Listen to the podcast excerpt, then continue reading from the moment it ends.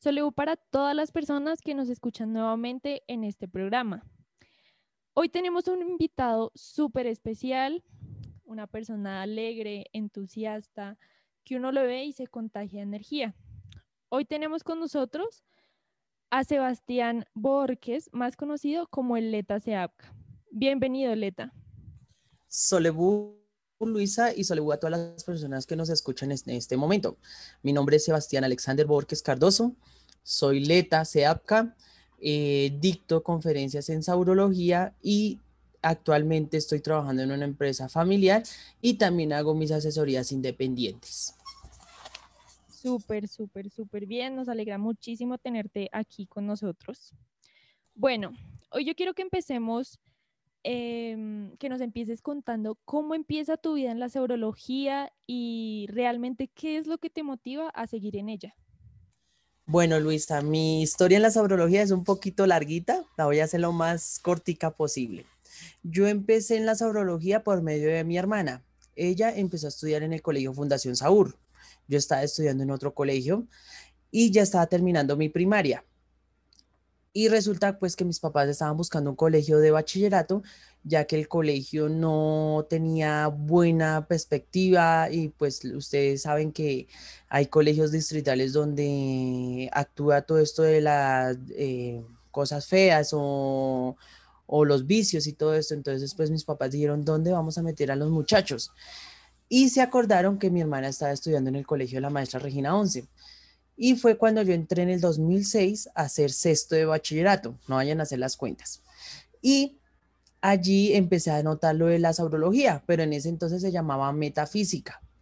Y era una clase común y corriente, como si fuera matemáticas eh, o sociales. Bueno, me empezó a interesar ese tema de la energía, correr las luces, pero no lo tenía en claridad qué era realmente o para qué funcionaba.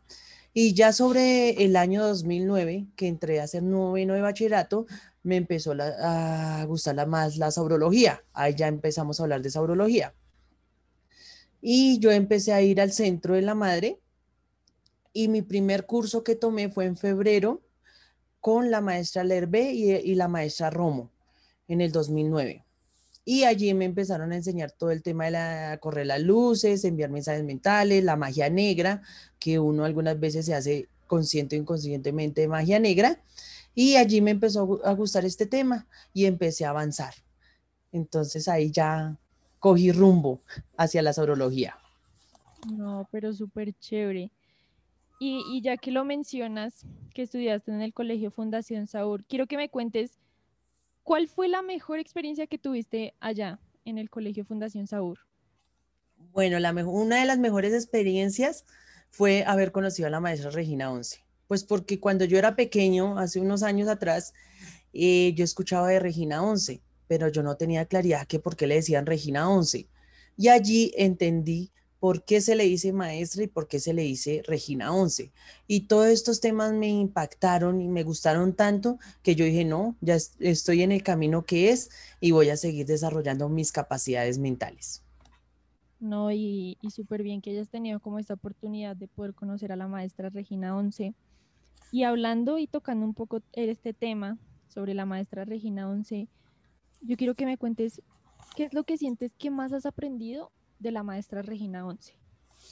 Bueno, lo que yo más he aprendido de la madre es aprenderme a valorar como persona, a tener dignidad, a ser cada día mejor persona tanto en el entorno familiar como social, porque yo no puedo pretender llevar las enseñanzas de la madre y estar allá pendiente de todo y cuando salga de allí ser otra persona, no es ser igual en todos los lugares donde uno se encuentre.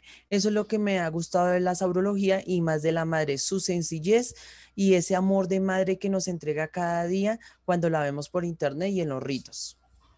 Claro, ese amor único que ella nos, nos brinda y como tú dices, como que ella nos forma a nosotros como personas, nos ayuda a querernos un poco más y a fortalecer todos nuestros pensamientos acerca de, de la vida y de lo que podemos llegar a ser o no. Quiero que nos cuentes un poco sobre cuál ha sido como tu mejor momento, que tú digas como, este es el momento este es el momento, el mejor momento que hayas vivido en el mundo de la saurología y por qué consideras que ese fue tu mejor momento. Muy bien, bueno, a lo largo de estos 12 años ya regineando, lo mejor que me ha pasado, bueno, todo ha sido experiencias. Cada lugar a donde uno va son experiencias, pero la mejor que he tenido es la de cuando viajé a Panamá. Creo que ha sido una grata experiencia y es compartir con la madre, conocer a la otra maestra, a la mujer, a la persona que le gusta admirar en un centro comercial, eh, poderse comer un helado con ella y hablar otros temas, eso es lo que a mí más me ha encantado de, estas experiencias. Súper, y, esa, o sea, como esa mm, unión que uno siente hacia ella en estos momentos, el poder compartir, como tú dices, eh, son cosas que uno siente que son únicas y yo creo que esos momentos a uno le quedan para siempre guardados, eh, más que en la mente, yo creo que en el corazón, ¿no?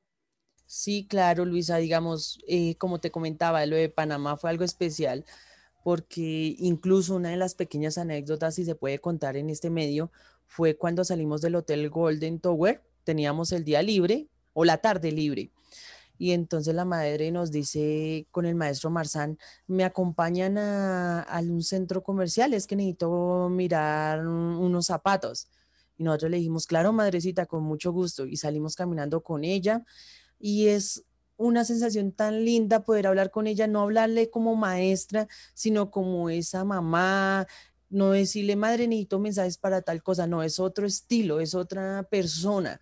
Y fue muy especial, esa yo creo que fue las e, experiencias más gratas que he tenido. Claro, y, y el poder verla, como tú dices, como esa madre para todos. Yo creo que ella es como la madre de todos. Precisamente por eso le decimos madre o maestra Regina 11, porque es como la que nos brinda ese apoyo, la que está ahí siempre con nosotros. Eh, mejor dicho, tú necesitas cualquier cosa o, o solo consentir que ella está, yo creo que tu vida se mejora un poco. Sí, muy cierto, Luisa. Incluso mucha gente cuando empecé a estudiar en la universidad que se enteraron que era reginista me decían, bueno, pero ustedes, ¿por qué le dicen mamá? Luego es que ella fue la que los parió a ustedes o que le digo, no, es que ella es una madre espiritual porque gracias al primer curso de principiantes que uno tiene con ella, su vida empieza a transformarse. Obviamente que yo siempre lo he tomado que la madre es como un vehículo usted se monta en ese vehículo y usted verá si quiere continuar sobre esa línea recta, pero ella no le prohíbe a usted nada. Usted verá si sigue ese camino o se baja y quiere irse caminando. Entonces yo pienso que por eso le decimos madre, porque es ese guía, es esa luz que nos va a ayudar a superarnos en todos los aspectos, pienso físico, mental y espiritual. Así es, así es. Yo creo que ya es como como esa, e, ese puntico que uno dice, ese es el puntico que yo debo seguir y ella es como nuestra guía, así como tú lo mencionas, como que ella es la que nos brinda ese camino por donde seguir y, y por donde será como lo mejor para todos nosotros. Así es, Luisa, sí señora. Bueno, yo quiero que si tú tuvieras la oportunidad de darle un mensaje a todos los jóvenes del mundo acerca de la saurología, ¿cuál sería ese mensaje? ¿qué les dirías? Bueno, yo qué les diría a los jóvenes o a las personas que están caminando detrás de nosotros, ¿no? O a estas nuevas generaciones, que se integren, que vean a la madre, así sean los ritos generales. Allí van a aprender bastante, sin esclavizarse, sin creer que somos más. No, allí van a aprender a valorarse como seres humanos y se darán cuenta que ustedes colocando en práctica esos tips que la madre nos da día a día en los ritos, seremos mejores personas. Bueno, muchísimas gracias por esas palabras y esperemos que ese mensaje les llegue a todas las personas que, como tú dices, eh, los siguen a ustedes, nos siguen a todos los aurólogos y siguen más que todo a nuestra maestra Regina Once. Así que fue un placer haber compartido este espacio contigo, que nos contarás un poco eh, de tu vida en la saurología, y esperamos tenerte por aquí nuevamente, Sebastián. Ay, muchas gracias Luisa por tu invitación y con mucho gusto aceptaré muchas más invitaciones y pues quiero dar una cuñita, si se puede. Claro que sí. Eh, Eh, invito a todas las personas que puedan asistir a las prácticas que estoy haciendo los días sábados a las 3 de la tarde. Allí hablo saurología con tips de derecho. ¿Qué significan tips? Que son puntos eh, especiales de cada tema. Yo no doy asesorías ni nada, sino que yo les doy el conocimiento elemental que debemos saber todos los seres humanos en el derecho. Bueno, ya escucharon Atletas de APCA, los esperamos allá en esas prácticas de saurología con tips de derecho. Muchas gracias Luisa y pues yo sé que muchas personas van a escuchar este audio y van a querer participar de esta excelente práctica. Claro que sí. Entonces, a despedirnos de la mejor forma, como lo hace nuestra maestra Regina Once. Así que todos tengamos hoy y siempre salud, dinero, amor y felicidad. Muchísimas Muchas gracias. Luisa. Un abrazo. Un abrazo.